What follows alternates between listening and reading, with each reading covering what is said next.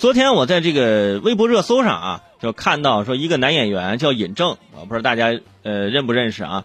就是说呢，他呢在直播呀吃这个春饼，就是吃了一口春饼呢，嚼了一百二十一下，于是就上了热搜了，而且还热搜前五。你看现在明星吃个东西啊，就嚼了一百二十一下上热搜，这我吃到吐，我跟你说都没人关注我这个。于是呢，很多人就说：“哎呀，说这个一口饭吃嚼一百二十一下，这是不是有点矫情啊？那是不是怎么怎么样啊？”其实啊，我当时看了一下那个视频，这个演员尹正呢，那一口春饼啊，里面包了菜，我那一口吞下去，的确啊，一般人我就短时间内是嚼不完。但是呢，之前有一些女明星啊啊吃东西咬一小口，哇，在嘴里啊嚼三十多下。你都不知道他嚼的是啥，是嚼的是空气吗？啊，就给人留下一种啊，这吃东西很斯文的这种感觉。其实背后啊，可能自己在家点外卖的时候吃的狼吞虎咽的。于是我就想啊，就是人吃饭啊，到底要嚼多少下？那我就很好奇这个事儿。所以昨天呢，我我我也查了一些相关的这个资料啊。其实呢，按照正常我们这个普通生活当中啊，吃饭的时候。嗯，多嚼一下呢，其实是好的，因为你细嚼慢咽嘛。你要如果狼吞虎咽的话呢，对胃也不太好，因为消化呢它会有一也有一定的负担。就是我们嚼的碎碎的，你下去之后是吧，就直接就是可以直接消化了。而且呢，吃饭的时候你多咀嚼呢，可以使我们的记忆中枢啊，就是海马体的这个血流量增加，从而帮助健脑。对你就是喜欢嚼东西呢，就这健脑。还有朋友说，那吃槟榔的是不是脑子就好使？那不是啊，这个玩意儿，那口腔还不行呢。因为之前呢，日本也有研究发现，说这个咀嚼不足呢，呃，有损大脑的记忆功能。另外呢，用一定的节奏咀嚼，还可以促进血清素的分泌。哎，你这你这咀嚼还得有节奏，你不能就是这慢慢的咀嚼，你可能你啊，弄出个 B boss 就是那种。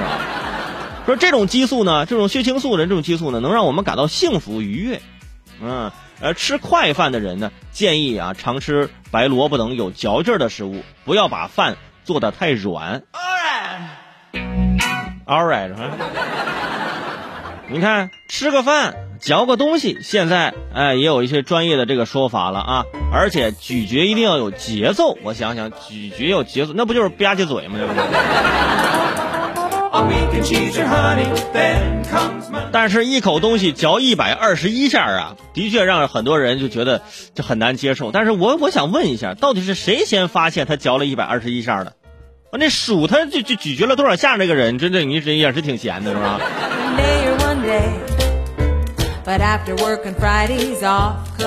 大概查了一下数据，说平常我们吃东西，不管这个东西是软是硬，就是如果说是正常的东西啊，就是。最好呢是咀嚼三十下，二十下到三十下左右啊，这这挺好的。这好处是什么呢？就是味感会很丰富。啊，你三十下之后，基本上啊，你嚼嚼什么东西，就比如吃这个白饭，你嚼着嚼着，你越嚼到后面，你就会发现越嚼越甜啊，而且吃着吃着啊，就可以是吧？我们可以让我们这个光盘行动做得更好啊，多咀嚼。但是有的时候朋友说了，伟少，你说让我多嚼。我是啊，我跟朋友出去吃饭，我多嚼，我刚嚼完一口，别人都吃完了都。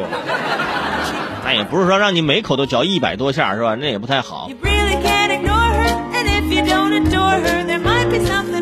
而且现在有些朋友这个咀嚼这方面呢，的确他是有一些不太好的习惯。你比如有些人呃有一边的牙不太好呢，他就用另一边去咀嚼，就养成习惯了，他只用那一方那一边去咬呢，就出现这个脸啊就是不平均。一边脸大，一边脸小，可能平常呢你自己不觉得。你把这个头发撩起来呀，好好的对着镜子去看一看，呃，拿鼻梁做这个中心线，你会发现，呃，就很多人都是一边脸大，一边脸小。你看我就不一样，是吧？我两边都脸大，是吧？平常两边用的比较平均，是吧？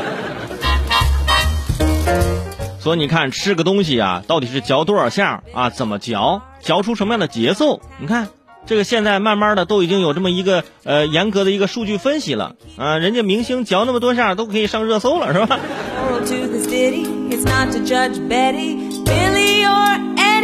而且跟各位说一下，如果说你细嚼慢咽的话呢，还有一点好处就是说可以帮助你减肥。为什么？有时候说细嚼慢咽不都吸收了吗？我嚼的那么细都吸收了，不是因为你想你你嚼的慢呢，或者你嚼的次数多，你会发现什么？你会吃到后面会很累。当你吃到后面很累的情况下，你就不会在乎自己有没有吃饱了，你就是想休息。哎呀，我就不想嚼了啊，我就吃这么多就可以了。钟南山院士之前还提醒各位了，说啊，最好的一个健康方式是吃早餐，然后是什么？就是不要吃太饱，啊，不要吃太饱，那你就细嚼慢咽啊，不要狼吞虎咽啊。而且很多朋友说，你看越人在越饿的时候越容易吃饱，是为什么？因为这人在越饿的时候吃东西的时候啊，他就不会细嚼慢咽。他就会非常急迫的啊，可是狼吞虎咽吃进去，有很多东西没有充分的咀嚼，给胃带来了很大的负担，所以说容易饱。当然这只是一方面啊。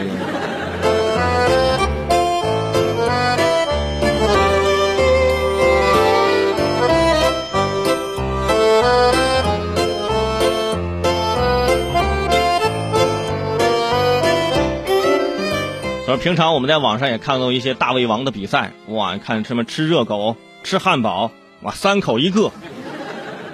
这个真的就是咱没特异功能啊，咱别去尝试这个。有些人看了那吃播之后，哇，是不是我也试试？我也去买个热狗，哇，我也三口一个，哇，直接噎着了，是吧？